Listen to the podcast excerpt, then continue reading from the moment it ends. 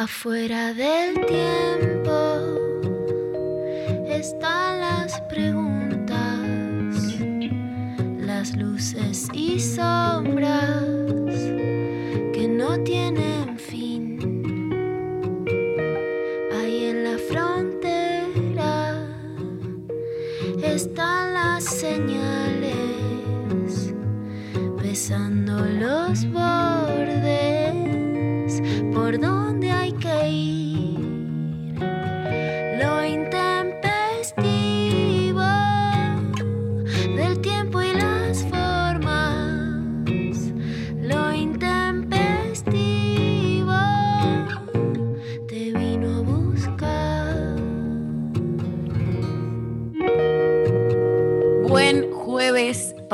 todas, todos, todes. Eh, ¿Cómo andan? Estamos acá en un nuevo programa de Lo Intempestivo.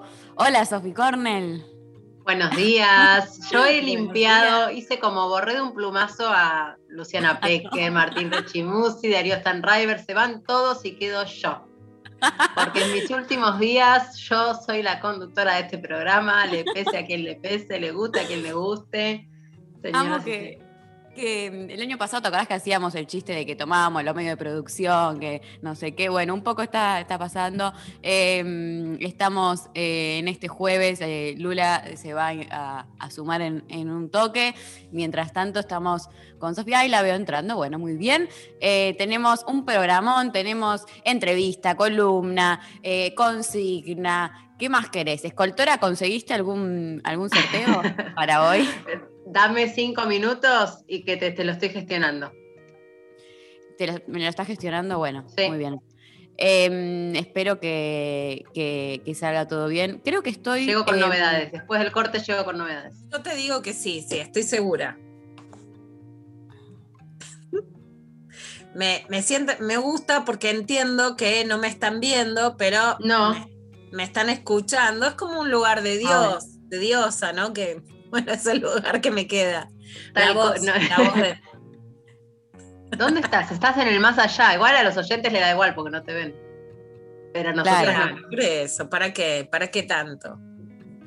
Che, ¿me No, escuchan ahí? Porque hoy estoy, perdón.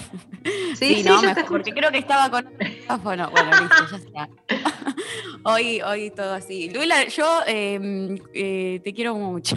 No te veo, pero te quiero mucho. Eh, amo, amo hacer esto eh, con vos. Y mm, me, me perdí unos segundos porque tuve que hacer unos cambios técnicos, pero, pero listo. Se escucha perfecto. Divino. No, soy yo que estoy, estoy tratando de eliminar a todos. Quiero quedar yo sola. Ah, Son mis últimos días. Sofía hizo un plan macabro donde fue de a uno, eh, echando de uno a uno. Fue, ¿cómo se dice cuando le. A Darío directamente lo limpié directamente, no estas dos días. Luciana directamente hoy no aparece con imagen. O sea, Acá no- no, no, ni acá da la estoy. cara. Me quieren ver acá. Acá me tienen toda. Miren lo que es esto. Todas. Nada, nada, nada. Nah, Nada, un primer nah, plano Luli de Turdero, la pan, Luli Turdero, la, la pantera de. A ver, espera, que estoy esperando que rima. Amo que les voy a contar que Luciana Pecker ayer aprendió a ponerse de fondo eh, imágenes en el Zoom, como que, que se dio cuenta que era una opción. Entonces ahora ya entró de, o sea, pasamos de no verla a verla ya con el fondo de la tapa del libro de la Revolución de las Hijas y esto Exacto. Esto, lindo. escúchame, ¿viste cómo somos las, las señoras cuando aprendemos los chistes de la tecnología? Después nos volvemos fanáticas, ¿viste? Como es, Sí, ah, sí, y estos sí. pendejos con la tecnología y nosotras después anda a sacarnos los chistes. Obvio, está muy bien. Luz- eh, Rechimusi siempre pregunta si vos sos- sos- estás más putita o más golosa. Hoy, que, ¿cómo estás más? Que te veo ahí, estás prendida a fuego, Luciana. Hoy estoy, estoy muy golosa, es un tiempo muy goloso. Hoy quise churros con dulce de leche, pero no los conseguí. Pero bueno, estoy bastante No. putita también. Hoy estoy bastante putita también. Te veo, te veo que estás ahí toda de negro, apretadita. Ah, bueno. Qué hot se puso todo de pronto. Em, Bueno, Yo siempre apretadita, ¿viste? Todo lo que una tiene no es para andar escondiendo. No tenemos No. vergüenza de lo que somos. Para No, nada. No es, no es una postura. Bueno, hoy tenemos consigna. eh, tenemos un programón. Y la consigna del día de la fecha, aunque Escoltora eh, está medio floja, vamos a ver si para mañana. eh, No, para mañana no, vos da- después No, del para corte, hoy, para hoy. con ¿Viste? Vos novedades. pedile, Apa. ¿viste? Cuando te dicen, ¿para cuándo lo querés? Para ayer, para hoy. Claro, para hoy. Listo. Bueno, capaz que me sorprende, no voy a decir nada más. Eh, la consigna del día de la fecha es la siguiente. Eh, ¿Qué gustos te das a vos mismo? Como qué cosas ha- haces por vos mismo, misma, misme, que, que como eh, esas cositas que decís, hoy me va a dar un gustito, hoy me preparo esto. Yo, por ejemplo, ayer eh, en A un ver. momento fui a comprar cosas al supermercado y dije, ay, eh, dije, a la noche voy a volver y voy a querer algo dulce. Bueno, me compré un- unos chocolatitos que los voy, y me estoqueo, voy estoqueándome claramente, los tengo ahí y siempre como que me hago ese gesto de tener un par de chocolates como para después, eh, llegado el momento, eh, acudir a ellos. eh, a- cosas de esa índole queremos preguntarles. Pueden Por ser todo. ¿Qué chocolatitos, Mari? bueno, depende. Hay días que son eh, chocolates más de kiosco. Eh, ayer eh, tuve el placer de poder comerme un chocolate de, de Rapa Nui, eh, el, el- el ¿A qué lugar. hora cierra? O sea, vos ¿Y a te qué hora cierra? Cierra Rapa Nui y los compraste temprano. Sí, también hay algo que, que hago que es muy de una o sea, no me queda la verdad tan lejos el, el local, pero cuando es de noche y hace frío, me cuesta. Y eh, está todo lo que se llama el delivery, ¿viste? Y Sí. ya estos lugares ya entraron en toda la cadena de delivery. Entonces hay veces que los pido eh, en ese formato y es como casi mágico porque aparecen en la puerta de tu casa. Ahí ya estoy invisibilizando toda la cadena de producción y de trabajadores, pero Es el príncipe, es el príncipe Rapa Nui, digamos. El príncipe Rapa Nui. Ay, te imaginas, sería divino. el verdadero príncipe traía chocolates. ¿Qué ¿Y más? qué príncipe azul ni qué príncipe azul? Yo quiero el príncipe de, de, de chocolate, que me trae chocolates, por favor. Obvio. Eh, eh, yo sé que Luciana Pecker hace todo lo, tiene todo lo que es eh, el cuidado de la piel, eh, esos cremitas, ¿no? Todo eso es como re un momento de un autocuidado y automimo, ¿no? Totalmente. Mucho, o sea, si es muy así, es tortita de manzana, que es mi otro re fanatismo de amor. Me gusta mucho sin mucha masa, con mucha manzana. Para los que creen que ser golosa es lo que venga. No, no, No. Es, un golo- es una golosidad selectiva, dulcecita, pero manzana. Y me gusta mucho lo que es cremita. Mi favorita así de máscara tipo relax es con cacao, obviamente, putita golosa hasta por los poros. Y totalmente es mi momento de gustito. Sofi, ¿qué gustito te das a vos misma? Eh, en realidad, ay, qué difícil. boludo. Ay, le voy a Puede tener ser- ya la adiviné, le voy a tener que decir a Sofi que se dé más gustos, ¿viste cómo Puede ser- Sí, sí, sí. Eh, yo que, que empatizo, yo que empatizo con Sofi, también puede ser algo que, que a priori no sea, no parezca un gustito, pero que cuando yo me acuerdo de eh, haber charlado con vos, esto de eh, adelantar algunas cosas el domingo como de laburo para que la semana una esté más tranquila, eso es un Pero es- gustito. No, No, es un gustito. No, es todo no, lo no, contrario. emoción. Eso es workaholic, ¿no? Como ser No, claro. Workaholic, para- Pero es, viste, la explotación por sí mismo, como dice Winholchan, yo también lo hago, pregúntame qué hice este domingo. caí en Pero la a. Sofi le voy a cambiar la pregunta. Le voy a preguntar a Sofi. A ver. ¿Qué es? El, ¿Cuál es el gustito que te querés dar y todavía no te diste y te vas a dar? Ah, era mejor esa consigna, gente. Bueno, puede, puede ir por ahí también. Eh, el gustito que todavía no me di y me voy a dar, y no tiene que ver con, con comida, es anotarme en teatro. ¡Vamos! ¡Vamos! Es algo que voy a hacer por mí misma, pero que no, no tiene que ver por ahí con un gusto de comer un chocolate, digamos. Pero sí me pasa No, mucho, pero pero tiene que ver con el placer y con mi disfrute y con mi, con mi líbido, digamos, por así decirlo. Igual vengo muy bien, o sea, me, me vengo anotando como en cosas, en clases de rollers. Eh, ¡Apa! no sé. ¡Qué lindo! rollers, bueno, me gusta el gustito del rollers, ahí está. Yo Me quiero espacios. No es re difícil. Es difícil, no- sí, las primeras clases estaba como más dura, pero está bueno, ¿eh? después cuando te soltás, eh, la verdad que es re linda la sensación. ¿Te pones eh, rodilleras así, cosas Sí, o porque te sí, sí, sí. Rodilleras, muñequeras, tengo Ah, un casco todo. también que a veces lo uso, a veces no, depende, tampoco es que voy a toda velocidad, pero trato de darme como esos espacios. Después lo que es por ahí más como comida y eso, como no soy dulcera, eh, me doy como gustos más en la, en la comida salada, pero no es que soy, que ver, digo, ¿qué? no Qué gustito, Sofi. No, no, me gustan mucho las comidas suculentas, digamos, ahora en invierno, como las lasañas, los risotos, los guisos, y bueno, la verdad que no me privo. No me Qué privo rico en risotto.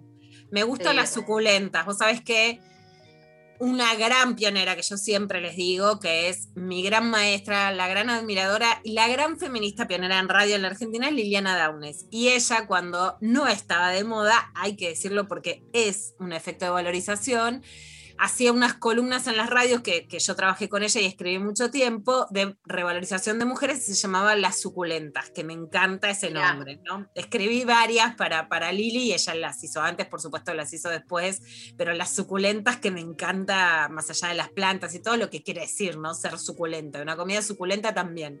Yo te voto que, eh, digamos, suculenta rima con golosa, arrima a golosa. Bien, bien, Sí, bien, bien. Sí, total, Eh, total. Luciana viene haciendo como un trabajo para, para que yo me anote en tenis. Ah, ella, ella me milita eso, pero, Y pero no, no. No, mi pendiente es el teatro. Después bueno, ya- vamos de a uno. Deporte Bueno, hago. bien, voy a ser respetuosa. Casi le invito a María, porque bueno, Ah, te- sí, estoy muy tentada de jugar con María.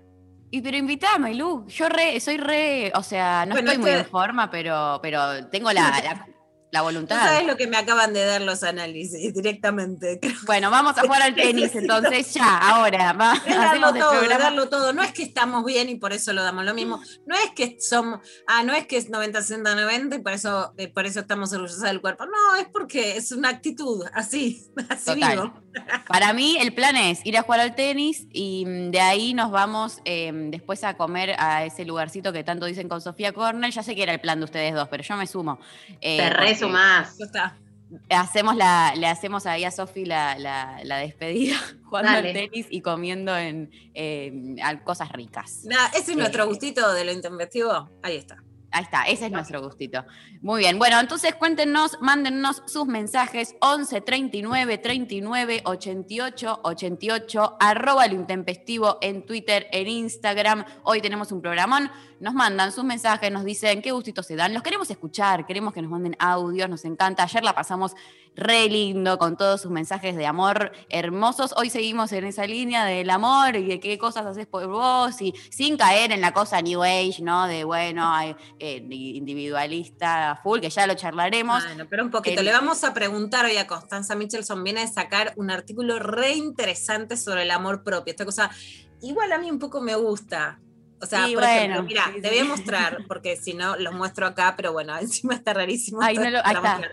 Pero hay Ah, unos aritos, yo soy hiper fanática, o sea, mi, mi objeto favorito en el mundo de identitario del moda, de la moda, digamos, es, son los aros. Y de Unión Joyas, que son divinos, me mandaron unos que, dicen me amo. No, No es que estoy así encantó. como me no es, pero un poquito me copa, ¿viste? no, Dale. bien. Me da fuerza verlo, el me amo. Oh, Sí, obvio. No es todo Obvio. bueno. La frase. Te lo mereces, te amas porque puedo. Pero bueno. Luciana entre los agritos y las frases que sabemos que se deja por lugares en la casa ya está. Intenté una vez, lo intenté una vez, un poquito. Los Está aros me resultan más porque son grandes y me los veo. Pero bueno, bueno, vos te amás, vos te amás, pero después querés que te abrace otro. No creo en el amor propio como, ah, todo es amor propio. Pero bueno, un No. cachito viene bien. Un cachito siempre totalmente viene bien. Bueno, eh, les escuchamos. Entonces nos mandan sus mensajes y nos vamos al primer tema del día de hoy, escuchando a Patricio Rey y sus redonditos haciendo todo un palo.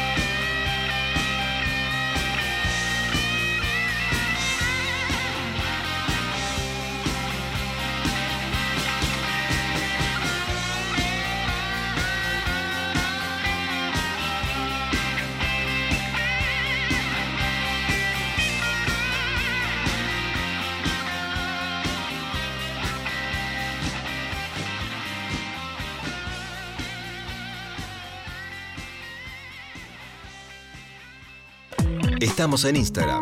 Nacional Rock 937. Los domingos no son para cualquiera. El peor día de la semana. Te voy a hacer un 3-2-1 de noticias, ¿qué te parece? El Papa reapareció en público tras la operación de colon.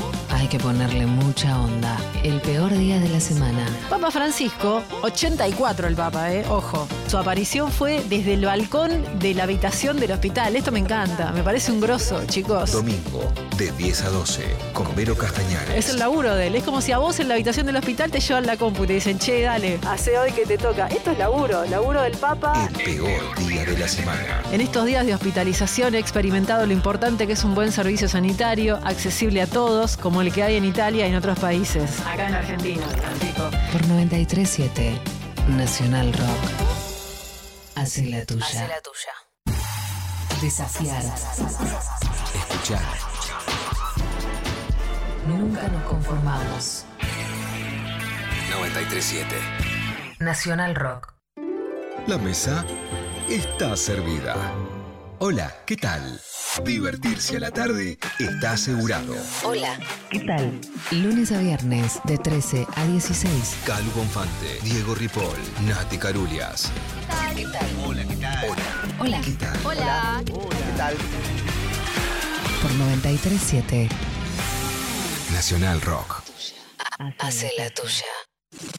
11 39 39 88 88. Nacional Rock. Lo intempestivo. Lo intempestivo. Hasta las 13. Bueno, muy bien. eh, tenemos eh, mensajitos y tenemos un sorteo. ¡Woo! ¡Ay, sorteo! ¡Ay, Ay, sorteo! sorteo. Lo pedís, lo Eh, tenés. Lo, pido, lo tengo hoy, no, no quedó ahí, ¿no? No, no, no hubo burocracia que haya grabado nada, por suerte. Eh, eh, salió ¿Cómo el le estamos ganando la burocracia? Ah, no se puede creer, somos masters, un máster en, en ganar la burocracia. Tenemos, eh, bueno, les cuento que eh, estamos sorteando el, un seminario de Luciano Lutero, nuestro supercolumnista, que va a estar con nosotras en un rato, que se llama Nadie sabe lo que dice un cuerpo. Son seis clases, eh, lo da a través de eh, eh, Letras del Sur, que acá nuestra compa Lula Pecker eh, también está en Insta. Ahora nos va a contar, vamos a repasar también esa información. Estamos sorteando eh, el seminario que son seis clases, pero la sorteamos el formato audio, audio charla, audio libro, audio seminario. escucha. Me encanta a mí escucha. eso. Me Audio encanta, escucha. porque es que das la charla en vez de que quede el videíto, queda Sí. como si fuera un podcast, un programa de radio. Entonces Claro. vas caminando, vas caminando, decís voy a dar unas vueltas en la plaza y Te pinto la charla. Te pones la charla. Muy bien, estamos sorteando entonces, eh, una vez concluido el seminario, se eh, accede a eh, el audio en completo del seminario y ahí, eh, bueno, van a poder escuchar todo lo que dice Luciano Otero, muy interesante. Las clases son, clase 1 se dice somos cuerpos que hablan, la clase 2 la imagen corporal, el cuerpo y el alimento, dolor psicosomático, las pasiones del cuerpo y cuando el cuerpo calla, así que quienes respondan la consigna de hoy están participando por el seminario de Luciano. Y Lula, ¿el tuyo cómo, cuán- cómo es? ¿Cuándo empieza? Vale, todo es sobre el cuerpo, todo es poniendo el cuerpo. Y el mío es, ¿qué vemos cuando nos mostraron sobre las nuevas narraciones de género sobre y con el cuerpo, que se va a hacer el sábado 21 de agosto a las 18? Otro es poner el cuerpo, dar en la tecla, que es también sobre publicidad y género, se te ve la tanda. Y otro es el cuerpo del delito, series, teles y pelis. Y el pochoclo también, obviamente, que es por letras del sur y pueden escribir a revolucionesíntimas.gmail.com. Amo, me encanta. El CTV La Tanda me parece una oración espectacular, eh, hermosísima. Bueno, eh, te cuento que están llegando mensajes muy lindos. Eh, por ejemplo, eh, por WhatsApp nos mandan, hola, bellas compañías, me doy varios placeres. Amo usar cremitas como Luciana y es un momento conmigo a full, los aromas me elevan. Y mirar una peli o serie comiendo una torta, la que sea, hecha por mi hija golosa. Siempre digo mi frase mientras miramos y degustamos. Esto es orgásmico. Mm, soy Moni, Yo fiel también. oyente, les amo. Bueno. ¿Lo mira con la hija? Sí, con la hija que hace, que entiendo que la hija es la que cocina las tortas. cocinan las tortas. Qué genia. Cuánta familia linda que estamos haciendo. Yo también. Amo, amo ver con mi hija. Cuando no la tengo la bebichula, bueno, la extraño, pero por supuesto, bueno, que disfrute, ¿no? Pero, y lo llamo ese momento de sentar cabeza. Viste que conservadoramente la idea de sentar cabeza es cuando, bueno, te, te pu- te pusiste conservador, Natalio Ruiz, ya estás trabajando para llevar el pan al hogar, te casaste, qué sé yo. Y para nosotros sentar cabeza es cuando nos tiramos en el sillón y chocamos las cabecitas. Ay, me encanta. Ah. Me encanta, total. Amo mil. Em, tenemos un audio, Eva, ¿no? A ver. Bien putita y bien golosa como soy.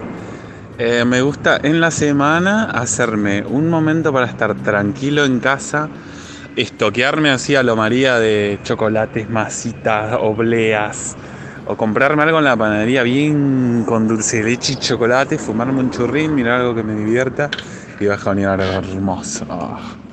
Busco ese momento de la semana con mucho fervor. Bueno, escucha, ¿Qué, ya está. ¿Qué más querés? Estaba todo. Me encantó además, la putita golosa me encanta.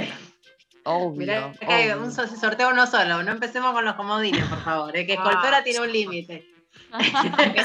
La sacamos para el lado del deseo, pero ya vino la, la represión. Bueno, Ay, sí, ay, no, no prendo más. Cornel, por favor, últimos días. eh, Es que al final tiene razón ella, es que al final tiene razón ella. Al final tiene razón No ella. sé. Bueno, em, seguimos recibiendo sus mensajes, hay un montón, pero antes de seguir leyéndolos, hay que informarnos, hay que estar al día, hay que saber qué es lo que es importante, lo que no, y cómo leerlo todo de la mano de Luciana Pecker. Damos comienzo a la clavada de noticias. Clavada de noticias con Luciana Pecker.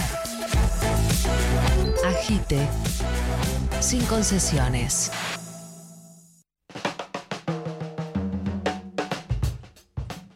Bueno. Vamos ahí y ayer Alberto Fernández estuvo en Perú en la asunción de Pedro Castillo. Tenemos que recuperar la unidad latinoamericana en un momento tan trágico como el tiempo post pandemia, dijo. Después se reunió con el presidente de Colombia, Iván Duque.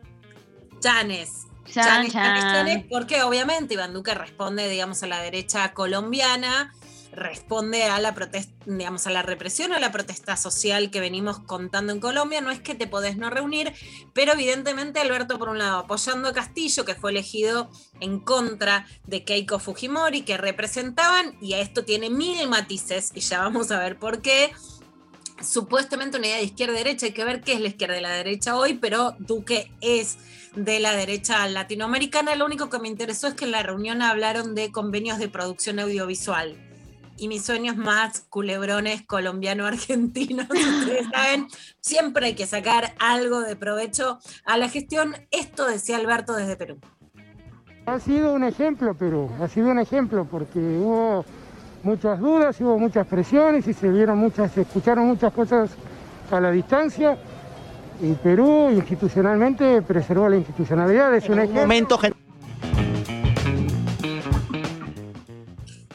Bueno, esto tiene que ver con que no se reconocía la elección ganada por Pedro Castillo. Es una historia interesante, pero con muchos matices, en el sentido de que viene de un partido que se denomina marxista, aunque él dice que no es comunista, que salió de lo que se llaman las rondas, como se opuso a los propios sindicatos en el sentido como, como hubiera sido, digamos, la CGT durante el macrismo, durante el menemismo, como la CGT burocrática, ¿no? La, la que era Claro. complaciente con el defendiendo a los trabajadores. Una historia muy interesante y que claramente marca otro perfil del que suponía Keiko Fujimori, la hija de Fujimori, claramente liberalismo, corrupción.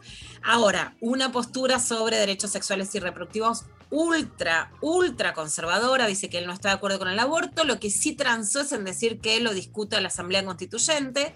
Recordemos, por ejemplo, el perfil de Rafael Correa que decía, si ustedes aprueban el aborto, yo renuncio, o sea, todavía más extorsionador, y ayer un discurso que tuvo una parte que pegó mucho y que claramente, claramente es alguien a quien hay que ver cómo actúa, pero en Latinoamérica gobiernos que se definan de izquierda en lo social y que digan que la agenda de género queda fuera, por lo menos para los feminismos populares, no es que está todo bien, aunque hay que ver la historia, pero un momento de América Latina complicado. Decía esto en la asunción sobre el servicio militar obligatorio. De esta mente, los jóvenes que no estudian ni trabajan deberán acudir al servicio militar. Terrible. Fíjense cómo, ¿no? Cuando uno dice los temas de género quedan afuera, no se metió con los temas de mujeres. Intuyo que en el primer día sabía que, o sea, es alguien que llegó por un pelín, no hubiera llegado sin cierta, digamos, apoyo de sectores feministas o de mujeres que estaban entre el liberalismo o no.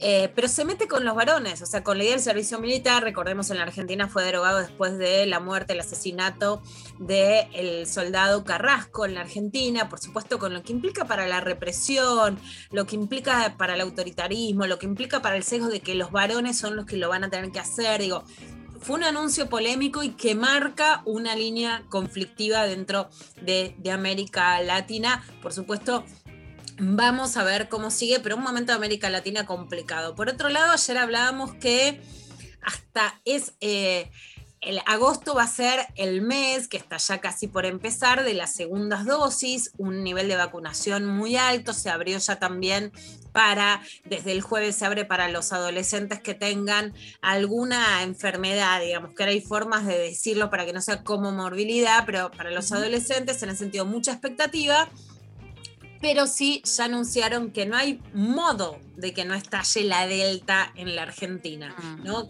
Que entraron, que entró, que lo pararon, indudablemente las medidas en migraciones, que ahora ya no es cupo de 600 pasajeros, sino de 1000, decía Florencia Cariñeno, que por suerte fue dura en las medidas de restricción de migraciones, hicieron que se aminorara y que se retrasara el estallido de la Delta, que hay eh, un, digamos, un caso de transmisión que ya, digamos, que se puede ver de dónde viene. Vos, no hay transmisión comunitaria, no estalla cuando decís viene de, viene de Europa, viene de Miami, es la hermana del que vino de Miami. Cuando eso se sale de la vaina, ya no lo podés controlar. En Paraguay hay transmisión comunitaria, en Brasil también.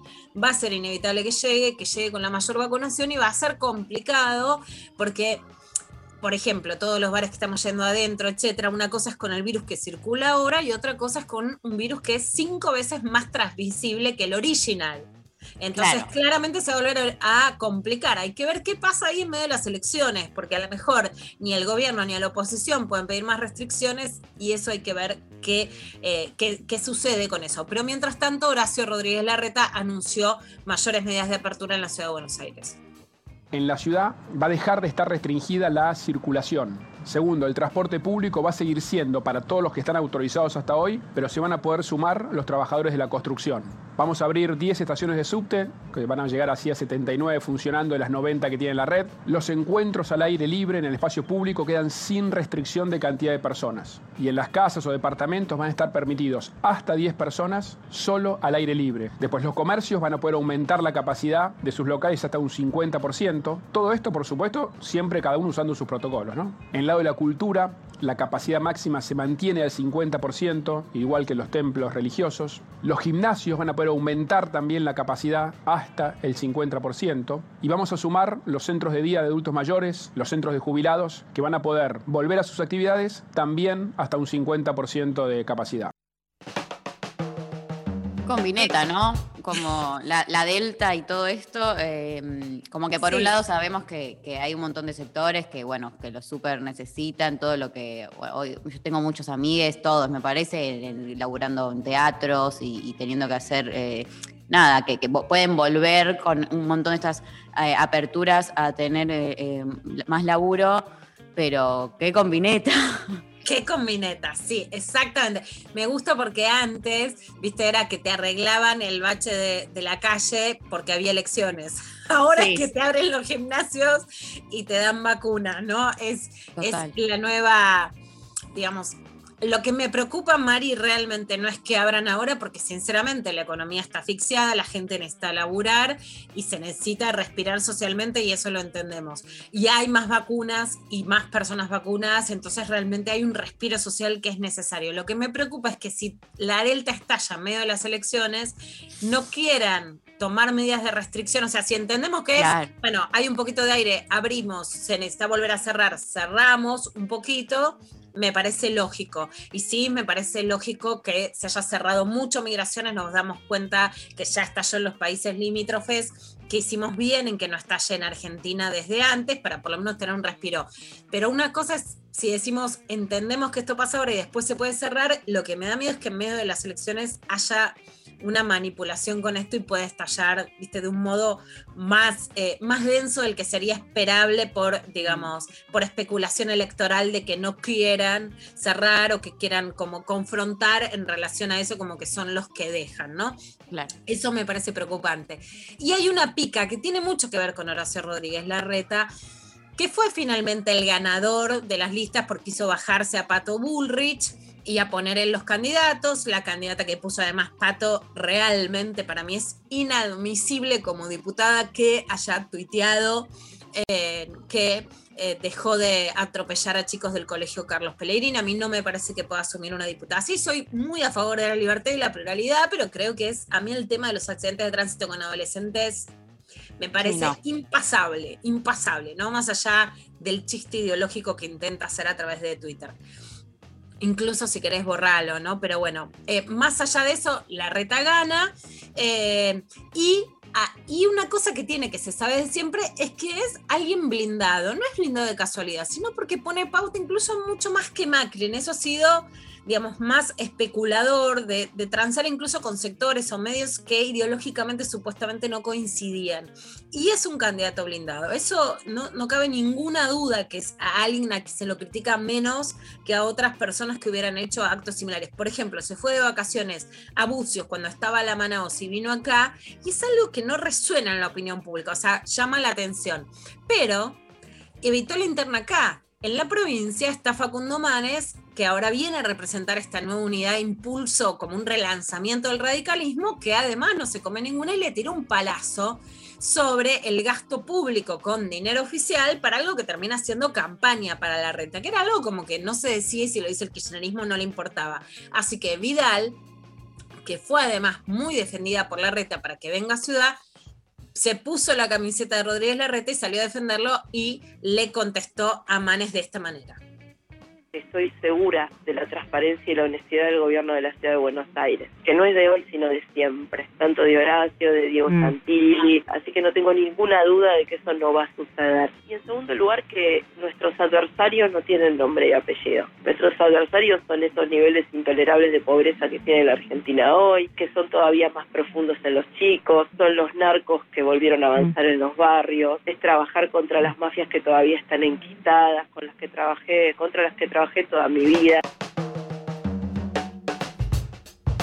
Qué fallido también, ¿no? Ayer María Eugenia Vidal estuvo en la rural con Fernán Quirós, el ministro de Salud porteño, eh, sinceramente con muy buena comunicación en toda la pandemia, ¿no? Vamos Sí. a, por lo menos yo sí, sí. destaco muchísimo la eficacia en la comunicación, más allá de las medidas tomadas en la ciudad de Buenos Aires, él como comunicador de la pandemia para mí realmente era muy eficaz, era muy claro en un momento de mucha confusión. Quirós, la verdad, también vamos a reconocerle que se baja cuando era un candidato opuesto para, para diputados y va a la rural. Obviamente están haciendo campañas del lado del oficialismo, también lo van a hacer con la pandemia y las vacunas, pero bueno, está todo jugándose ahí. Ahora, López Murphy jugando a la derecha, más allá de cuántos candidatos después gane en la interna del PRO para, del PRO de cambiemos juntos, ahora se va a llamar juntos, ¿no? Pero Sí, en las paso, sí, digamos. juntos. Es juntos. Juntos y punto. Punto. Juntos. Nada más. Cambios. Bueno, instala un discurso de ultraderecha que más allá de cuántos candidatos gane, sin duda también corre, digamos, están corriendo por derecha. Esa corrida termina afectando todo el discurso. Y volvió a tener esta posición negacionista más allá de el número sobre los desaparecidos en Argentina y dijo esto. No hay 30.000 desaparecidos. Ahí yo creo lo que dijo Graciela Fernández Mejía y lo que dijo Darío Lopérfido. Lo que está en los documentos oficiales. Yo no creo en, los- en- en ese número, creo que el número oficial es el que corresponde a documento emanado de la Procuración, del Ministerio de Justicia, de la CONADEP. No, no hay secretos ahí. Bueno, ah, o sea, es volver a discutir A sobre los altura. 70 de una manera que aunque se intentó muchas veces, nunca se había logrado en la Argentina la, digamos, volver a decir la teoría de los dos demonios, la, reivindicación. La verdad, Mari, es que lo sentís en el discurso y lo sentís, este, yo se los cuento a nivel personal. No, digamos, recibí, tengo un calendario. Puedo tener el termómetro de dime cómo te amenazan y te diré qué momento estás viviendo, ¿no? Digamos, viví muchas cosas, pero por ejemplo este año en Instagram las amenazas eran con iconos de Falcón Verde o de personas que se hacían llamar Jorge Rafael Videla. Bueno, ese clima de reivindicación de la dictadura militar en la Argentina nunca se vivió.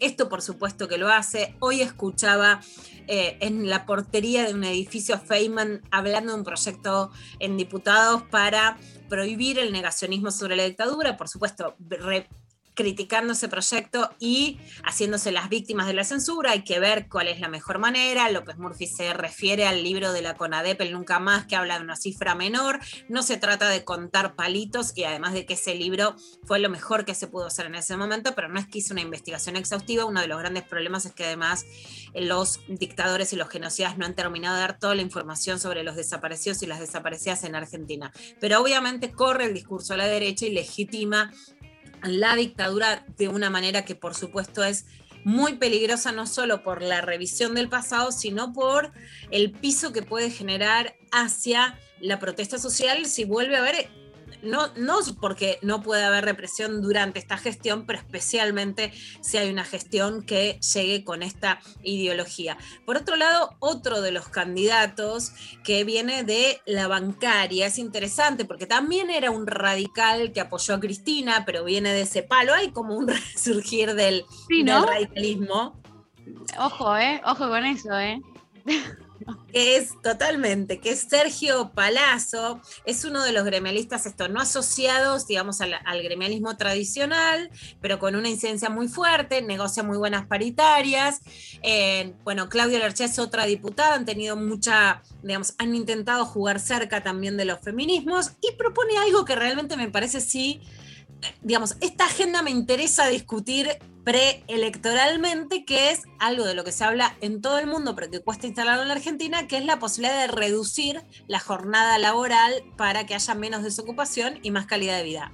Voto sí a esto. A ver, decía Palazzo en las 7.50. Proyectos presentados, algunos varían de 6 a 7 horas, eh, pero creo que hay una discusión que hay que buscarla en el marco del consenso, ¿no?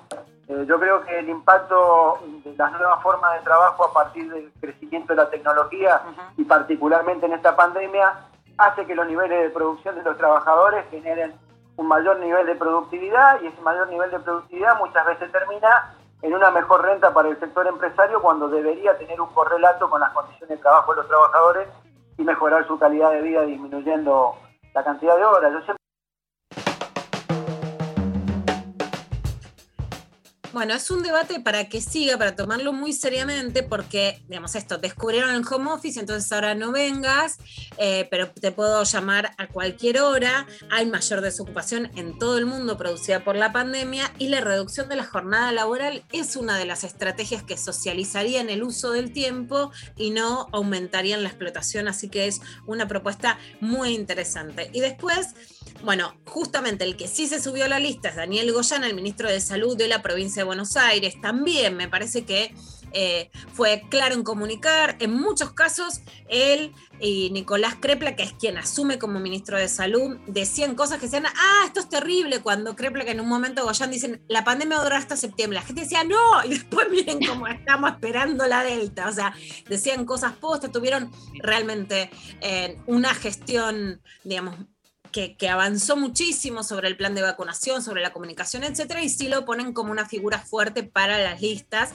También va a ir a competir por Santa Fe y se baja Daniel. Eh, Rossi de el Ministerio de Defensa, eso tiene que ver con que Ah. realmente en Santa Fe hay un problema muy grave y muchas interferencias con la gobernación de Omar Perotti. Recordemos que cuando, por ejemplo, Alberto dice que se cierran las escuelas, se le revelan la reta, pero que es de la oposición, y Perotti, que después terminó con un rebrote en Santa Fe y una piba a la que no podían atender, que es la foto tan triste que hemos visto todos 18 años tirada, que para mí es una de las cosas más imperdonables, y la gestión de Perotti es especialmente eh, un problema problema para el Estado Nacional y ni hablar para los santafesinos y las santafesinas en una provincia gobernada por el socialismo que retoma el peronismo y la retoma con una gestión con muchísimas críticas.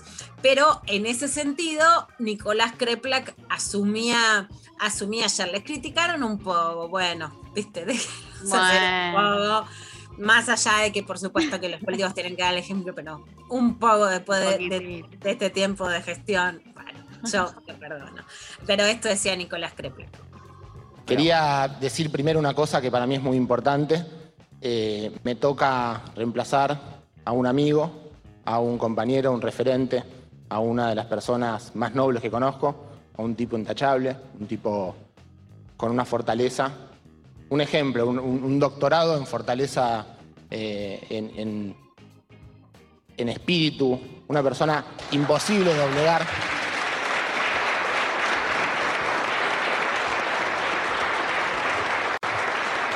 Sinceramente lo digo esto, un, maestro sabio, prudente, generoso, abnegado. Yo sé que va a ser eh, no solamente un enorme candidato para, para poder llevar la palabra de todos nosotros, sino estoy seguro que va a tener una función destacadísima en el Congreso Nacional, haciendo que nuestra patria sea más justa. Bueno, un discurso a mí me emociona. Yo creo que por Sí, supuesto se pueden decir muchísimas cosas y muchísimas críticas de la gestión eh, nacional y de las provinciales de las locales, pero sinceramente un Ministerio de Salud, yo creo que los tres, que con sus diferencias, digo los tres en el sentido del Ministerio de Salud de la Nación, Carla Bisotti, Ministerio de Salud de la Ciudad de Buenos Aires, Fernán Quirós, y Ministerio de Salud de la Provincia de Buenos Aires, Daniel Goyán, con un protagonismo ya muy grande de Nicolás Kreplak desde antes, que ahora asume finalmente el cargo, de una gestión muy importante, ponerle el pecho muy fuertemente a la pandemia y de un plan de vacunación que además llegan las vacunas y la población está vacunada. No crean que en América Latina, en el contexto que vivimos, esa incidencia de la vacunación es tan sencilla en la provincia de Buenos Aires, entre la tierra, el conurbano. Es muy difícil hacer un plan de vacunación tan efectivo y realmente hay mucho que reconocer y que agradecer de cómo la Argentina, cuando el mundo entregó vacunas, llegaron y están adentro de la provincia de Buenos Aires con la complejidad que tienen y están inoculadas realmente en un operativo muy complejo. A mí me hace sentir muy orgullosa y muy agradecida, la verdad, de esa posibilidad de, de tener a la población tan prontamente vacunada cuando el mundo nos entregó las vacunas. Y eh, bueno, una joyita de ayer que vamos a escuchar, que en realidad se conoció un audio de Horacio Cavac. A ver si lo viste esto, Mari, ¿qué Uy, opinas? no lo vi esto, me reinteresa aparte. Yo te conozco, bebita. Por eso dije que esté esto. Yo sé que es lo que te gusta. A Dari también le gustan los chismes y yo se los quiero dar. Obvio. Mirá lo que decía, no es actual, ¿eh? Es también carpetazo. Pero Ah, mirá lo que decía de Jujuy. Y qué interesante que es como la televisión. Y después lo, lo charlamos. Si no sos sexy, no entras. Y si Sí. sos sexy y querés hacer una pregunta de actualidad, también te saco. Mira. Hoy me confrontó al aire en un momento del móvil, le, hice, gestos como de que, de que corten, que estaban hablando todos juntos al mismo tiempo. Entonces ella me mira, entonces yo le hago el gesto de frená y escuchá, y ella me dice, somos todos equipo, tenemos que hablar. What the fuck? What the fuck? Dije, no, amiga, la vas a pasar, ahora la vas a empezar a pasar mal conmigo. Ahora la vas a empezar a pasar mal conmigo. Porque yo soy el único que te está cuidando en el aire. Pero no te das cuenta. Entonces hoy cuando hizo lo del móvil, yo la voy a dejar sola en los móviles. Sola, sola, sola. Hoy no se dio cuenta, la canchereó. Pero hoy tuvo que pegar un móvil con, dos chivos. Por eso tenía que cerrar yo. Pero bueno. Este, y hoy me pisó el saludo del final. Son muchas actitudes que está haciendo Zorrita. Zorrita. Pero pisar, viste, meterse en el medio de una nota, preguntar pelotudez. Preguntar pelotudez. ¿Cómo le vas a preguntar a la, a la mina de la vacuna cuando, cuando eh, si están vacunando a la población de riesgo? ¿No lees un diario? ¿No, ¿No se te cae un diario en la cabeza cuando estás mirando Instagram? No, no, mi cara, o sea, ustedes no me ven, pero yo tengo una cara, eh, esto lo de- deberíamos hacer un, un- viste que en YouTube existe algo que se llama eh, gente que reacciona como a videos, que te filmas reaccionando a eh, cosas, básicamente. Dormimos, dormimos ahí, ¿eh? O sea. Dormimos ahí. Yo no lo puedo, filmado. tendríamos que ver, porque yo, eh, no- o sea, ¿qué? No, no, no sé ni por dónde empezar. Es terrible todo. Zorrita. ¿Sabes? Bueno, estoy haciendo. soy el único que te cuida. eh, soy el único. Yo, yo- y, ¡Ay! ¡No! Estoy mal. Enojada. Para un No, libro de cosas. La Cope, los que no la conocen, es una escritora, una humorista gráfica alucinante. El, el- le hice el prólogo y justamente fue como todas las mujeres somos yeguas, perras, gatas, zorras, zorrita. Real le había dicho a su, a su ex, zorra, ¿no? Que zorra es más que puta. Es ¿no? peor. Más allá de cómo, justamente cuando nos reímos y hacemos orgullo de putita, puta golosa, es porque tomamos la palabra con la que intentan denigrar a las mujeres sexuadas, más allá del trabajo sexual, que es otro tema, ¿no? No, pero es zorra- directa. Zorra es más, porque es la Mala. puta astuta. Es la puta Claro. mala y astuta, la trepa, ¿no? Sí, sí, Zorrita es Peor. todo eso, pero despectivo, chiquitita. Pendejita Además, es, además pendeja, claro. Zorrita, ¿no? Bueno, el nivel Ah. de maltrato de Kavak es claro y es parte de la televisión. Ustedes fíjense que cuando sale lo de penes de madera, de hecho yo respondo en Twitter, pero respondo no directamente, pero sí respondo a la frase de Kavak que dice año 2021 y tienen que comprar penes de madera. Y yo pongo año 2021 y año 2021 y están diciendo zorritas. Mirá si con penes de madera o sin penes de madera los tipos no tienen nada que aprender. Al margen de que el mayor problema, y esto lo quiero decir en serio, más allá de que no me meto en la vida personal de nadie, desde hace 20 años Mabel Bianco con Fame, que yo escribí el libro Jóvenes, Sexualidad y Pobreza en el año 2000, la mayor vulnerabilidad de las mujeres son las casadas, a las que sus maridos les son infieles y entonces no se cuidan con preservativo como, como te cuidas con un tipo con el que coges ocasionalmente y que terminaron con HIV. Esa es la mayor vulnerabilidad. No sé si les suena a varones casados que tienen una doble vida y que pueden generar esos riesgos y que después se burlan de las demás, ¿no? Y otro tema que, Mari, yo me quiero meter, como ahí, quiero hacer un, un link Dale. más, es nunca y jamás voy a juzgar a que haya mujeres que sean bellas, hermosas, sexys, que muestren cuerpo y que por supuesto puedan hacer las preguntas que se le cante sobre la actualidad. Pero la televisión tiene esta doble vara. No te deja entrar o te expulsa. Si no sos flaca y si no sos sexy, y por supuesto que lo digo por mi experiencia propia y porque prendés los canales de televisión progresista y no entra una mina ni una disidencia que no tenga, que no entra en mini shorts. Y no habla mal de las que están, sino que habla de las que no dejan entrar y después son despectivos con las sexys que están. Entonces está esa doble vara todo el tiempo. No es que, ¿por qué no llaman a alguien que sabe leer el diario? ¿No? O sea, que no quiere decir que yo crea que una mina, si es sexy, no se puede hacer una pregunta, no, No, no, lea el diario, etc. claro. Pero tienen la doble vara muy jodida. Y si hay algo en donde la televisión se quedó estanca y que no hay grieta ideológica, es en que si no rendís ante determinado cuerpo, no te llaman. Y a mí eso me parece vergonzoso de los medios públicos, de los que tienen, eh, de los que tienen pauta pública, de los que se creen progresistas. Me parece vergonzoso que no entran mujeres que tengan otro cuerpo que no sea un cuerpo sexy para el televidente. A mí me parece que eso es una vergüenza, pero si no es Kavak solamente, son todos. Y los progresistas peores. Cerramos acá. Bueno. Cerramos acá. Cerrame Cerramos acá, cerrame todo, ya está. Eh, clarísimo. Bueno, gracias, gracias Lula. Eh, nos vamos a la pausa con este temón que, bueno, hoy no es lunes, pero eh, siempre viene bien escucharlo. lunes otra vez, sui generis, y seguimos con más Lo Intempestivo.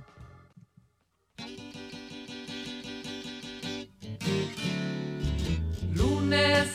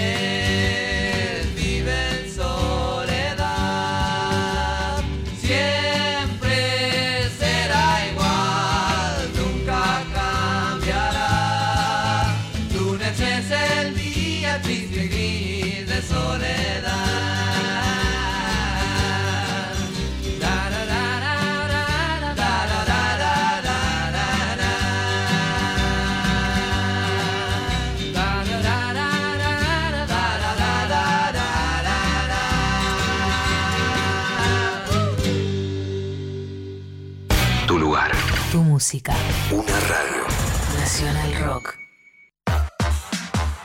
Vamos a repasar, Santi, en números a, a Paula Pareto. Campeona mundial 2015. Todo un juego. Fue premio Olimpia de Oro en 2015. Campeona olímpica 2016. Abanderada en los Juegos de 2016. Exacto, de clausura. Seis doradas en campeonatos panamericanos. Todo en juego. En juego. Domingos, de 12 a 14. Con Nato Maderna y Santi Lucía. Fue premio Conex en el 2020. Y cierra su carrera olímpica siendo abanderada olímpica en Tokio 2020, representando al continente americano, amigue. Y me parece que hay dos palabras, Santi, que la representan y es sencillez e integridad. Eso es Paula Pareto. Todo en juego. Por 93.7 Nacional Rock. Hace la tuya. Estamos en Twitter. Nacional Rock 937. Maga. Las cosas más lindas. Con Tomás Rebó. Linda del fútbol y de la política. Lunes, 20 horas. De que cualquiera puede hablar de esos temas. Ahora también por Twitch. Nacional Rock 937. ¿Me siguen? Hay músicas. Y músicas.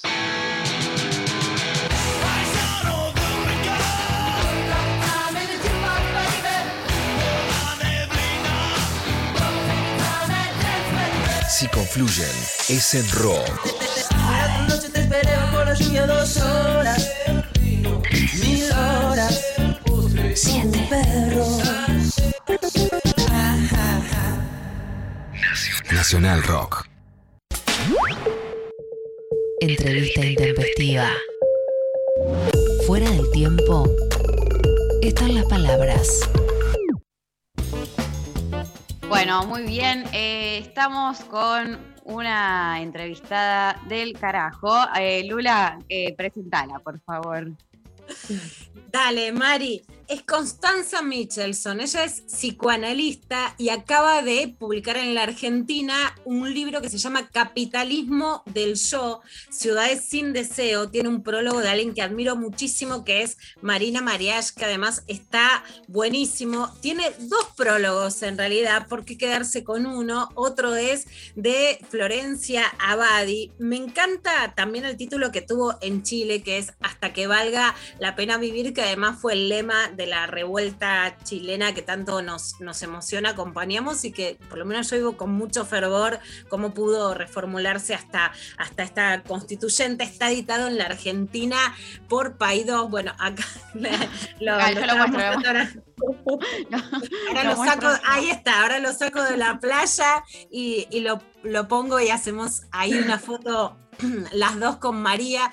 Me parece un libro alucinante que interpela con muchísima sabiduría y algo que, por lo menos para mí, es lo más interesante, porque regodearse sobre la subjetividad sin creer en los cambios sociales, para mí, ¿para qué? ¿No? Ahora, cuando se combina la política con las posturas individuales, incluso pueden interpelarte y llevar lo que pensás más lejos y sentís que eso es de un lugar noble. Bueno, la verdad es que se combina un ensayo que no solo es alucinante, sino que creo que es imprescindible para pensar el deseo y la política y lo mejor de todo, no solo en Argentina, sino de vuelta de manera americana, latinoamericana, que es tan pero tan interesante. Bueno, Constanza, muy buenos días, mucho- muchas gracias por estar ahí del otro lado. No, y muchas gracias por esta presentación. Nunca me presentaron así, una invitada del carajo, me encantó. Ahí está. Ya no voy a esperar menos que eso, nunca más. Pone, cuando te pidan mío, me dijeron una, María extranjera me dijo una invitada del carajo.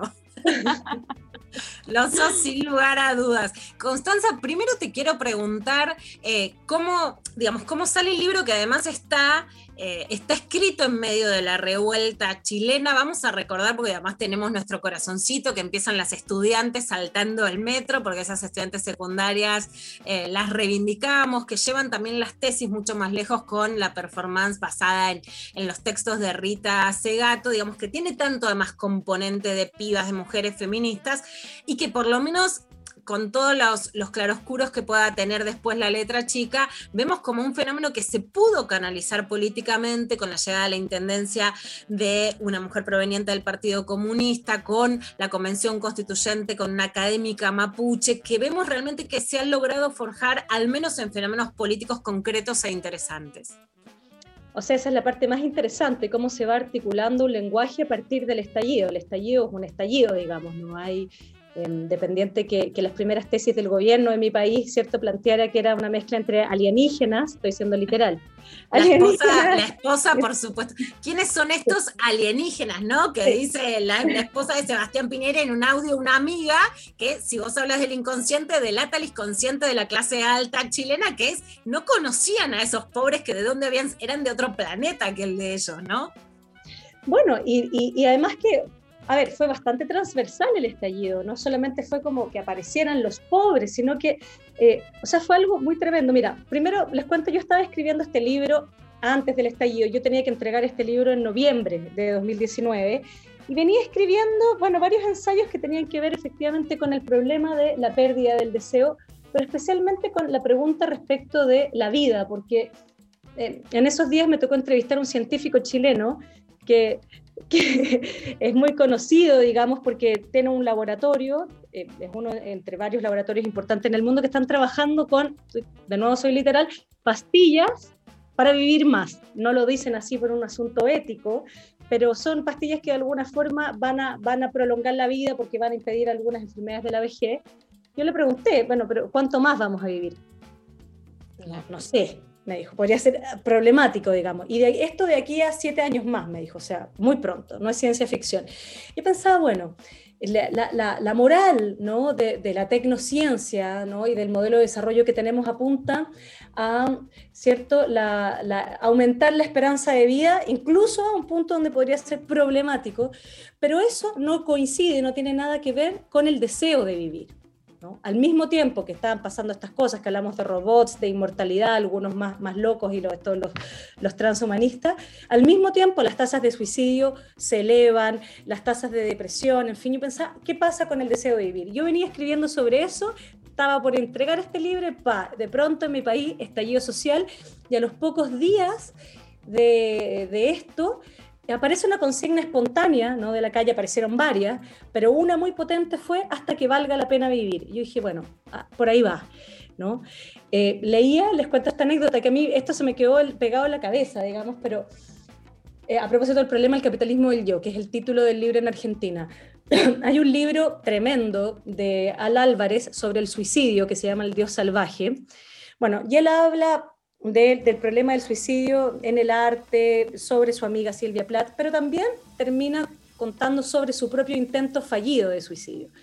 Y él dice, bueno, además de que no pasó nada trascendente conmigo, no vi la luz, las cosas no me hicieron sentido con este gran evento que hice que más me salió mal, quedé con un hoyo en la cabeza por varios meses, eso fue la única consecuencia, y él se pregunta por qué lo hizo.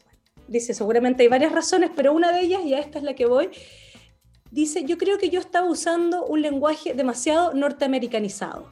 ¿Qué quiere decir con esto? y de pronto decía, bueno, ¿cuán finalmente colonizados estamos eh, por un tipo de lenguaje, no sé si se llamará norteamericanizado o no, pero me parece que a lo que punta a propósito del capitalismo del yo, es un lenguaje que puede decir cosas como, sí, que aumente la esperanza de vida, pero no tiene nada que decir respecto del deseo de vivir o el deseo en general. Hay un lenguaje en la salud mental, esto que, es el campo que a mí, me, mi campo de trabajo, a mí me parece muy crítica la palabra salud mental, me parece una, una, palabra que viene de lo sanitario, que además clasifica, que encierra, que está muy cruzado por, en Chile es muy potente todo el tema farmacológico. Entonces, Um, yo pensaba, bueno, si, si, nos hablamos a nosotras y a nosotros mismos en ese lenguaje, qué subjetividad es la que queda ahí. ¿no? Creo que algo de eso estalla en nuestro, en nuestro estallido social, bueno, y está estallando en distintas partes del mundo igual. Constanza, ¿sabes que hay algo que me contó una de las actrices que, que más admiro de, de- de Culebrones, pero de las que más aprendí justamente, que es Carolina Ramírez, que en medio de la protesta que se está dando ahora social en Colombia, lo llaman a los jóvenes de la primera línea, son los que ponen el cuerpo que frente a la represión del gobierno de Duque pueden perder la vida. Y ellos dicen, no tenemos nada que perder, ¿no? Y algo que entonces hablaba y escribía es, bueno, la pelea es porque tienen para perder su vida, ¿no? Que sí tengan algo que perder. La idea es que valga la pena vivir, es que valga la pena no morir, ¿no? También, ¿no? Que, que no sea que da lo mismo. Eh, en ese sentido, a mí, a mí me pareció, me, me conmocionó mucho esta idea tuya, que una cosa es tener deseos y otra cosa es tener ganas de vivir, ¿no? ¿Cómo se recupera socialmente esas ganas de vivir? Que de alguna manera es expectativa de futuro, más allá de cuántos años vivamos, ¿no? De expectativa de vida como se conoce, que es cuánto vas a vivir, sino cuántas ganas vas a tener de vivir. Bueno, e- es curioso, o sea, como, como si esto fuera ciencia ficción, precisamente cuando se despierta este deseo que dice, bueno, acá hay una pregunta por qué es el deseo de vivir, que no es tomarse una pastilla para vivir más y tampoco es necesariamente el, campo sanitario de la salud mental como una cosa totalmente aséptica. em, y que no dice nada, o sea, si hay una palabra que no tiene ningún vuelo, es salud mental, en mi opinión, digamos. O sea, si a mí me dicen que eres salud mental, yo digo, bueno, por ahí no, prefiero un poco de locura, no sé.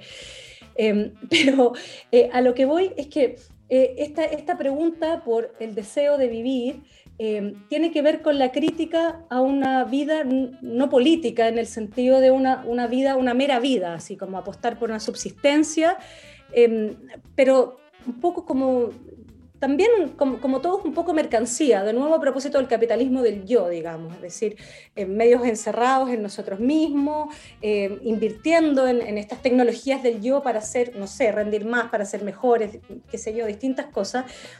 Y de alguna manera cuando explota este otro deseo que es, hey, no, la vida política, otra cosa que se decía en el estallido social era, bueno, ahora que nos encontramos no nos soltemos más.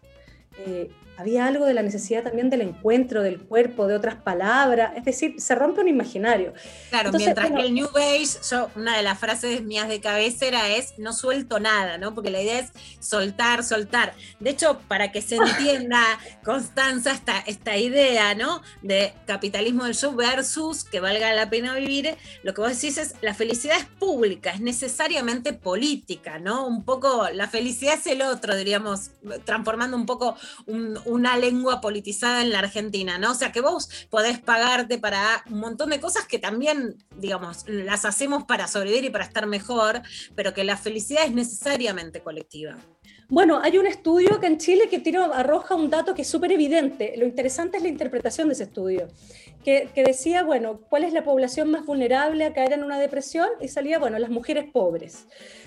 Lo que a mí me interesa es la interpretación que hace acá Marian Krause, que dice, bueno, porque, porque la interpretación es todo y es la política. Ella dice, bueno, el problema es... em, no es que estas mujeres necesitan más, qué sé yo, eh, un, un antidepresivo, digamos, ¿no? Sino que es la falta de poder y la falta de mundo, mundo entendido como el mundo público, es lo que las deja vulnerables a la depresión. ¿Cómo politizar esa palabra? Que politizar no significa ni estar en un partido político, ni hablar en, el lenguaje técnico de la política, sino que es una vida pública, es decir, em, sentirse parte del pacto del cual uno va a obedecer, cómo somos responsables de ese mundo, pero que el mundo tenga una resonancia, digamos, también contigo. Ahora, lo que quería decir antes es que luego de este estallido, hasta que valga la pena vivir, en fin, pa, pandemia, o sea, así como, como si fuera ficción realmente. Y lo que trae la pandemia, y acá fue súper fuerte, fue como, ah, ya. Y ustedes que se preguntan hasta que valga la pena vivir, bueno, se dieron cuenta que valía la pena vivir. po. Ahora hay que encerrarse, hay que hacer caso. quejan, a- ahí tienen. la- hay que hacer caso al discurso sanitario, en fin, bueno, y todo lo que ya sabemos. Y ahí es donde se puede ver efectivamente este contrapeso de ciertos discursos técnicos que dicen no político, digamos, acá calladitas, calladito, en fin, hay que hacer caso a la- a la cosa sanitaria. Y luego, bueno, acá eso se ha ido despejando en el mundo, donde dice, bueno, no, no es tan así. La pandemia también es política, en el sentido de que tenemos algo que decir sobre eso, ¿no? Tenemos algo que decir también, independiente de que exista lo biológico, por decirlo así. Y me parece que ahí quedó en, en tensión justamente este problema, esta, este, esta tensión entre los discursos, ¿no? entre la moral eh, un poco como despolitizada, ¿no? versus el campo de la ética, el campo que, que- que el único lugar donde se puede vivir, que es el de la existencia, el de tener voz, el de existir de otro modo, digamos, en lo público. Que ahí está también la, la de, las mujeres mapuches con esta idea del buen vivir, ¿no? Que te veía Sí. también en, en algunos posteos reivindicando esta imagen que fue tan fuerte también para, para el resto del mundo, abriendo la, la constituyente chilena. Bueno, eso es un tema súper importante. Qué bueno que lo dijiste, Luciana, porque yo decía, bueno, acá en Chile, imagínate lo que tenemos, este gran concepto, que yo lo vine a conocer ahora, eh, el del buen vivir. Y yo decía, ¿por qué seguimos hablando de salud mental? Porque ahora, además, en Chile, bueno, y en el mundo creo que es como que, que si al principio se oponía, ¿se acuerdan? La cuarentena versus la economía, ahora es la cuarentena versus la salud mental. O sea, salud mental viene a ocupar el lugar de la economía. No sé, es- decir, ok, ¿qué prefieren? ¿No? Es como si fuera una dicotomía muy, muy estúpida. Es como la vida o la economía, la vida o la salud mental. Una cosa muy rara. Bueno, yo siempre digo, ¿por qué no desarticular esta idea tan cerrada de la salud mental? Y tenemos este concepto grandioso que es el buen vivir, que es una cosa mucho más, amplia, eh, que abre perspectivas, me parece, tiene más, más vuelo además. Completamente. Vos sabés que Constanza eh, hablabas incluso de Silvia Plath, bueno, por supuesto, de- en, mis primeros años me costaba tanto cuando surgían los libros de reivindiquemos a las mujeres para las chicas, ahora hay más márgenes, más mujeres, más jóvenes, ¿no? Porque la mayoría se habían quitado la vida. Para mí siempre es algo muy traumático, porque la verdad es que el precio de las mujeres que fueron libres fue alguna grieta en su salud mental en, el, en los peores casos eh, de qui- quitarse la vida, ¿no? Hay una nota también que hice en el principio de mi carrera, en el 98, de un libro que se llamó El malestar silenciado para reconocer a las psicoanalistas pioneras con perspectiva de género que fueron muy poco reconocidas en ese momento, como Mabel Burín y Irene Meller, que decía, bueno, las mujeres eran discriminadas, eran violentadas en sus casas. ¿Qué hacían? Se les medicaba psicofármacos para que no dijeran nada, ¿no? Era callarlas. Por eso el malestar eh, silenciado. Y en esta idea, bueno, de, de la salud mental y versus la vida y del deseo que queda como una cosa narcisista, como vas a comprar deseo, consumir deseo, a un deseo real y profundo, ¿no? ¿Qué se puede hacer con ese malestar de las mujeres para que no quede silenciado y para que a la vez no haya castigo a las mujeres que desean ocupar mundo, ocupar vida pública, ocupar discurso, ocupar camas, ocupar familias, ¿no? Lo que quieran ocupar. Yo creo que, bueno, que, que- que hay algo que, que es la revolución de las mujeres, que es una larga revolución y que, bueno, hoy día es una cosa muy fuerte. Hemos visto la- las consecuencias de eso. Como tú decías recién, o sea, en mi país la convención, nunca hubo una, una convención, digamos, o una constitución que fuera escrita de manera más diversa. Eh, ahora, yo creo que a lo que hay que resistirse, si tú me preguntas de nuevo, volviendo a, a- a Álvarez al principio, es a que la propia revolución se haga en el lenguaje norteamericanizado. ¿Qué quiero decir con eso? A que las palabras también eh, destruyan deseo. Es decir, eh, porque la revolución también puede convertirse en eso, digamos. Y entonces aparezcan, a pesar de que estamos hablando de los no binarismos y los fluidos, que todo se vuelva otra vez muy binario. ¿Estás conmigo o no estás conmigo? Bueno, todo- todas esas cosas que, que en el mundo se está discutiendo mucho. Pero además el volver a categorizarse, hacer categorías para todo, eh, ponerle palabras a todo, porque hay una definición de la crueldad que me pareció súper interesante que, que, que estaba investigando. Cuando que- decimos nada me gusta más que ser anti-yankee y ser pro-latinoamericana, nada me identifica más, pero por ejemplo el manual de salud mental, ¿no? Que te pone esto, categorías para todo. El otro día me preguntaban, por ejemplo, por los demisexuales, o sea, ositas cariñosas, como, bueno, podemos ser muchas, ¿no? Pero de repente ahora sos eso en vez de ver qué está pasando con la sexualidad y con la cariñosidad, digamos. A esto te referís con no entrar con, digamos, con los vocablos yanquis que todas quedamos catalogadas como Tal algo. cual. Y entonces, bueno, eso no tiene nada que ver con el deseo, esa experiencia, ¿no? Porque el deseo justamente es como la parte oscura de eso. ¿A qué voy? Hay una, hay una definición de la crueldad que me pareció muy interesante y que es que la crueldad, que no es necesariamente lo mismo que la violencia, la crueldad es un sistema, un sistema moral que entonces ya no importa el nombre propio, sino que instala categorías para todo. Entonces dice, bueno, quién es persona y quién no, es- persona dentro de esto. Es- Eso es lo que hace una moral. Por cierto, me parece que hoy día de lo que se trata es de desmontar una moral, ¿no? El feminismo hace eso, bueno, las disidencias, eh, los movimientos sociales, de acuerdo. El problema es si entonces se va a instalar otra moral, que seguramente eso va a ocurrir, me parece medio inevitable, ¿no? O sea, si ya no hay Dios, lo, único que nos queda son morales. El punto es que no todo puede estar dentro de la moral. O sea, a mí me parece que lo interesante acá es resistirse a las categorías y empezar a preguntarnos bien cuál es tu historia, quién eres, no qué eres. ¿No? O quién soy, entonces tengo este rótulo. Yo siempre pienso, sí, en mi clínica al menos, me parece mucho más útil, yo siempre digo, si usted quiere saber algo sobre los dolores existenciales, no hay nada mejor que la narrativa, que leer literatura. En la literatura hay ética. ¿En qué sentido hay ética y no moral? En que hay las situaciones ambiguas, circunstanciales, eh, las decisiones problemáticas. Me parece que ahí es donde se juega la vida.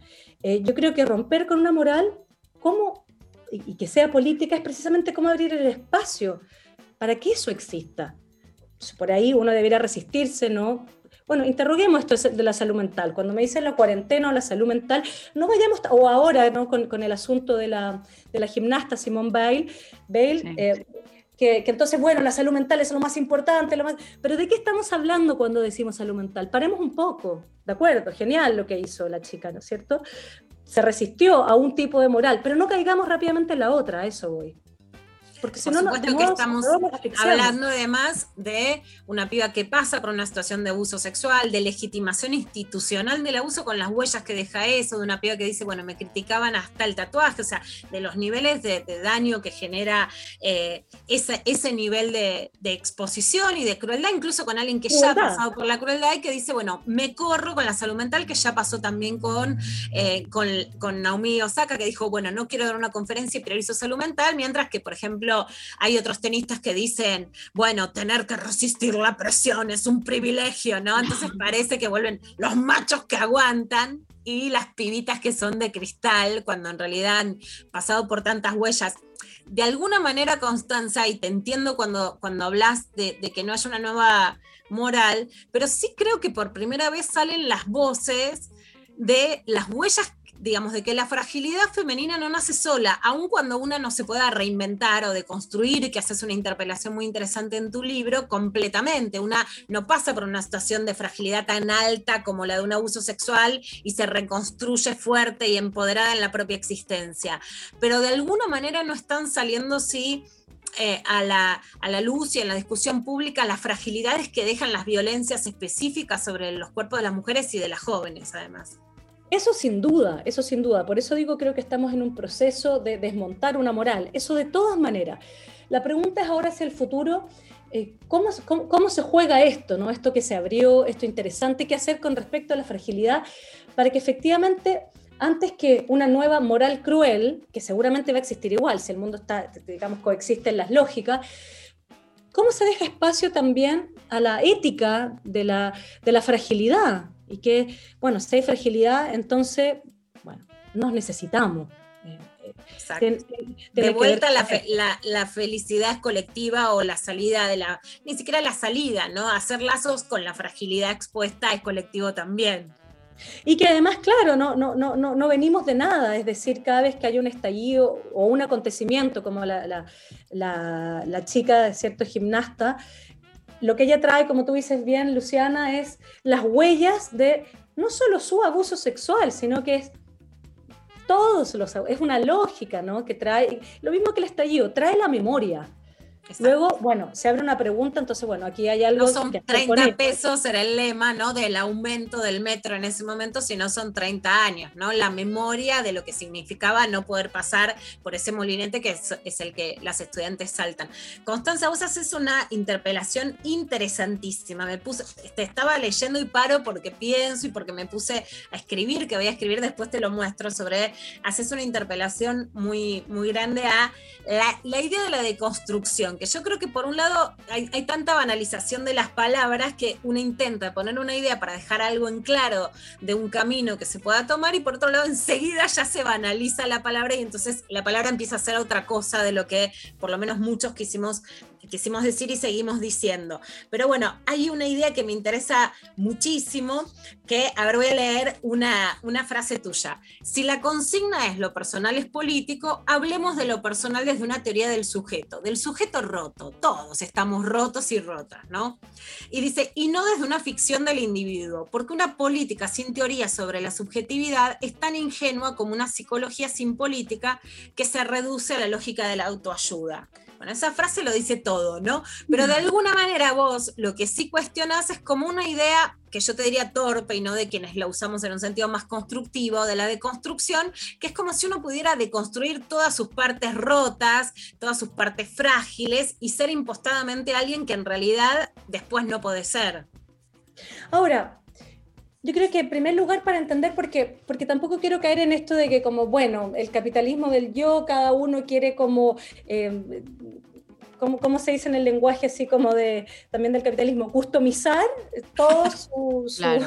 su ser, digamos, entonces no quiero ser esto y quiero ser esto otro y muy bien, digamos. O sea, creo que eso no tiene nada de construcción, por cierto. Pero yo creo que la pregunta acá de fondo es qué nos pasa, por qué el yo tiene el lugar que tiene. O sea, ¿qué pasó acá? Yo creo que eh, me parece que, que hasta acá es como si el yo, un poco en defensa del yo, ya que él criticó tanto, digamos, la función del yo exaltada de hoy. ¿Qué sería Pero el yo? Porque psicoanalíticamente tiene algo, pero para que lo entendamos, eh, Tutis, ¿qué sería el yo como vos lo definís? El yo lo pongo así, es como lo que sería el nacionalismo en la política, digamos.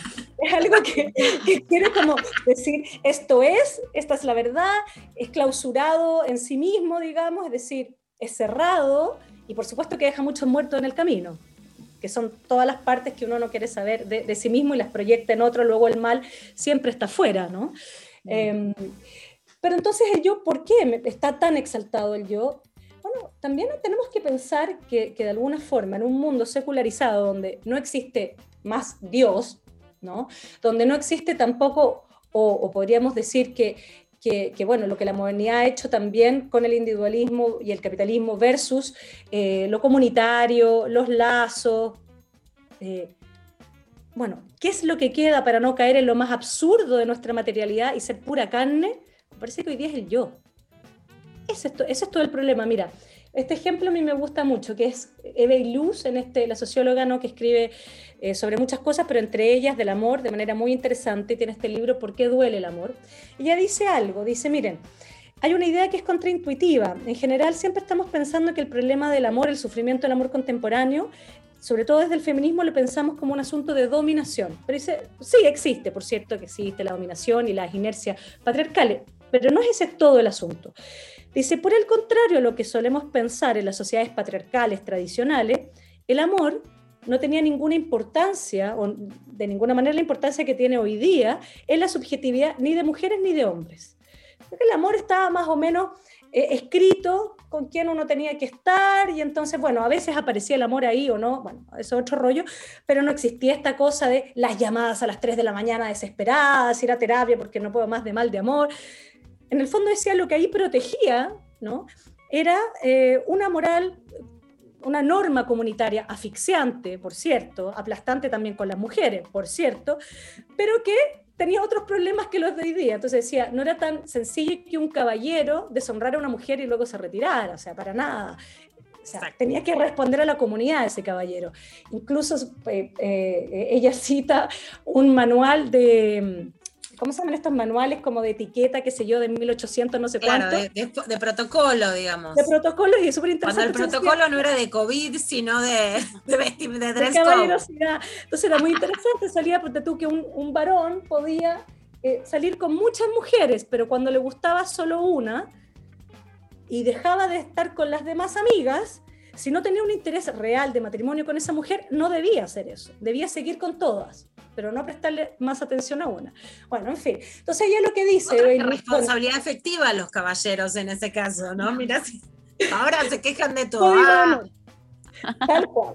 Bueno, entonces lo que dice Belus, bueno, ¿qué pasa cuando ya no hay norma comunitaria? Es decir, hay desprotección, hay un cierto desamparo. Vivimos en un desierto desde el punto de vista afectivo, donde además las relaciones también están cruzadas por el un poco por el economicismo afectivo en el sentido también de la explotación del otro, del no cuidado, en fin.